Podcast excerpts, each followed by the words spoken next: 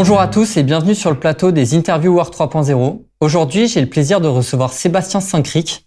Bienvenue. Merci. On va parler du coup du télétravail. Tu es fondateur de Super Monday. C'est une plateforme, je crois. Est-ce que tu peux euh, présenter ton parcours déjà? Euh, bah déjà, merci de m'inviter hein, sur, euh, sur cette émission. Euh, donc, euh, bah, je suis le fondateur de Super Monday. mais avant de plonger dans l'univers des startups RH, moi, j'ai démarré dans la finance, dans la finance d'entreprise. Voilà, à l'étranger, ensuite en France, dans un grand groupe de cosmétiques, et puis après dans l'agroalimentaire, où j'ai travaillé sur des sujets d'acquisition d'entreprise notamment. Et puis j'ai découvert la RH en travaillant sur, sur une fusion qu'on avait menée et euh, de l'importance de créer une culture commune parce qu'on le sait, euh, les fusions d'entreprises peuvent être assez délétères et on peut perdre de, pas mal de valeur en fait euh, quand on s'y prend mal. Voilà, donc j'ai plongé ensuite pendant une quinzaine d'années dans le conseil en stratégie et ressources humaines. Donc j'ai accompagné des gros projets de transfo avec avec une focale toujours autour de euh, comment créer une culture commune autour de la performance et du bien-être des, des, des, salariés. Donc euh, le sujet au cœur de ces interventions-là, c'était l'engagement. Et puis est arrivé bien évidemment euh, ces, ces, ces, évolutions du monde du travail, et c'est là que je me suis dit qu'il fallait absolument apporter une solution digitale en fait à cet enjeu. D'où la création de Super Monday. Ben justement, Super Monday, du coup, qu'est-ce que c'est? Alors Super en fait, euh, c'est une plateforme, euh, plutôt une solution, c'est une solution SaaS, euh, qui a pour vocation de faciliter le, le, travail hybride pour les équipes en, en, améliorant en fait les interactions sociales. parce que le principal sujet de, bah, du télétravail, hein, qui s'est complètement généralisé dans les entreprises aujourd'hui, c'est cette baisse des interactions. Donc euh, voilà la problématique que l'on adresse. Donc on facilite les interactions sociales dans l'entreprise euh, grâce à notre solution. D'accord, ok. C'est vrai qu'aujourd'hui le, télétravail est un peu devenu une norme depuis la crise, euh, la crise sanitaire. Donc aujourd'hui, comment euh, est-ce que les entreprises peuvent faire en sorte de, de mettre en place le, le télétravail? Euh, alors c'est une bonne question. Euh, le point de départ, c'est déjà se, être d'accord sur le diagnostic.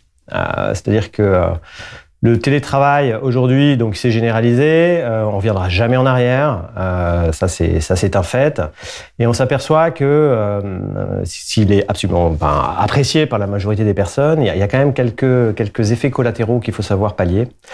Et parmi ces effets collatéraux, le premier d'entre eux, c'est évidemment la baisse du sentiment d'appartenance, parce que ce qui fait qu'on est bien dans une entreprise, c'est évidemment ce qu'on fait, mais c'est aussi avec qui on le fait. Et quand on se voit moins, bah forcément, euh, il va y avoir euh, un petit côté autour de euh, mmh. cette culture d'entreprise qui, qui, va s'effriter. Donc ça, c'est le premier point. Un second point autour de l'organisation du travail, qui est, euh, qui est évidemment majeur, c'est-à-dire qu'on a plus de difficultés à pouvoir se retrouver. Donc, donc les projets peuvent parfois prendre du retard. Des sujets évidemment de santé mentale, par certains côtés euh, à cause de l'isolement notamment hein, pour certaines personnes, et puis parce que aussi il est plus difficile pour des personnes un peu récentes dans, dans l'entreprise de s'intégrer, de créer son réseau. Tout l'enjeu évidemment pour les entreprises, c'est euh, de pouvoir en fait mettre en place euh, une approche du télétravail qui soit euh, qui apporte de la performance sociale et de la performance économique. Et donc pour le faire, pour le faire, euh, ben, il y a plein d'approches. Hein. Euh, la première chose à faire, évidemment, c'est déjà bien définir le cadre. Euh, et ça, c'est l'entreprise qui va le faire. Définir le cadre dans lequel le télétravail va s'inscrire. Et, et, le faire, euh, pour le faire intelligemment et pour que ça soit accepté, il faut toujours le faire, en fait, avec hein, les collaborateurs. Hein. Vous connaissez le principe, hein. faire pour les gens, sans les gens, c'est faire contre les gens. Donc, associant au maximum, effectivement, les, les, les acteurs. Donc, ça, c'est le premier point qui est clé. Le second point, et ça, c'est une évolution majeure, d'ailleurs, dans le monde du travail, c'est euh, il faut faire évoluer les pratiques de management.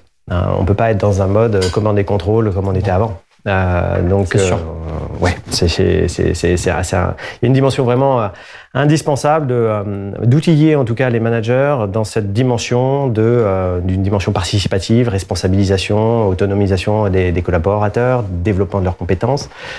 donc ça c'est c'est c'est évidemment un point un point clé.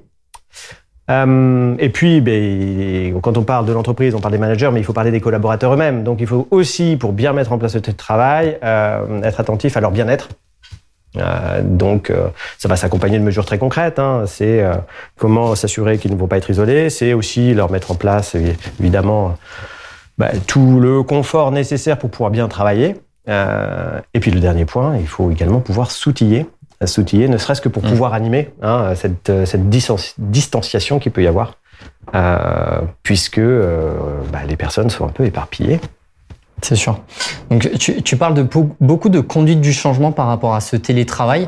Euh, en, en, fait, enfin, comment accompagner, comment l'entreprise peut accompagner ses collaborateurs pour qu'ils soient le plus efficaces possible et le plus productif possible par rapport à cette hybridation aujourd'hui entre le télétravail et le travail en présentiel?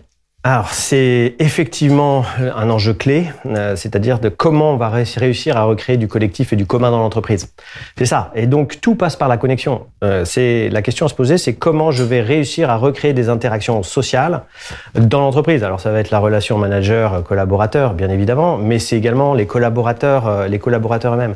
Et c'est là en fait que les solutions digitales vont apporter vont apporter une solution. En clair, c'est on, a tout digitalisé, c'est-à-dire qu'on se voit à distance, et la question à se poser, c'est est-ce que le digital peut apporter des solutions aux problèmes qu'il a lui-même créés et, donc, pour ça, il y a, beaucoup d'outils, euh, évidemment, qui, euh, qui permettent de, faciliter euh, ces, interactions. Super Monday, évidemment, fait partie. D'accord.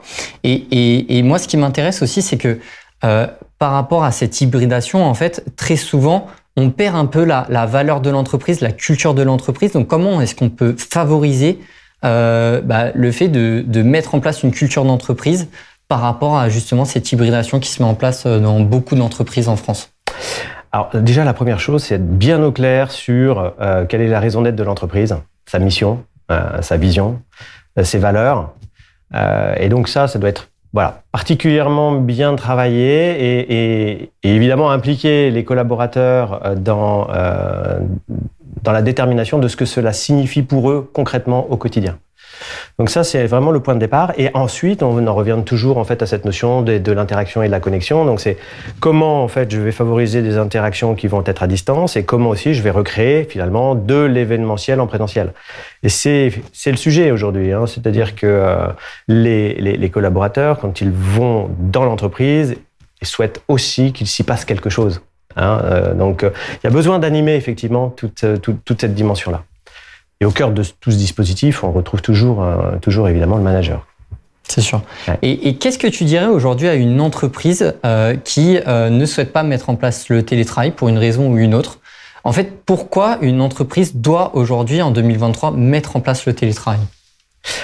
Alors, bah déjà, en fait, la réponse, elle dépend du type d'entreprise. C'est-à-dire qu'il y a des entreprises pour lesquelles le télétravail, euh, évidemment, ça, ça, ça, ça, ne marchera pas. Hein. Typiquement, on le voit, les hôpitaux, euh, on le voit également euh, dans, dans, la grande distribution. On a besoin, pour le coup, d'avoir des personnes qui sont très concrètement en présentiel.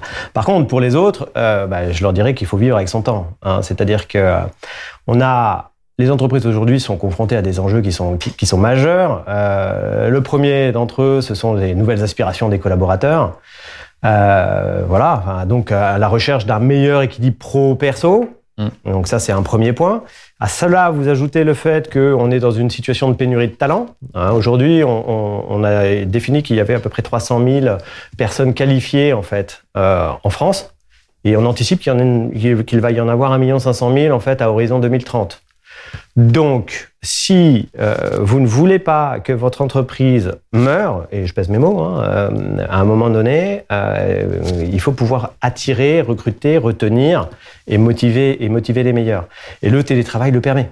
Concrètement, ça, ça permet effectivement d'avoir, de répondre à, la fois à ses aspirations et puis à ses aspirations d'équilibre pro perso et, puis également à cet enjeu de performance économique parce que, et ça, ça a été démontré, euh, on s'est bien rendu compte pendant notamment la période de la crise sanitaire que euh, la productivité individuelle avait, fortement augmenté.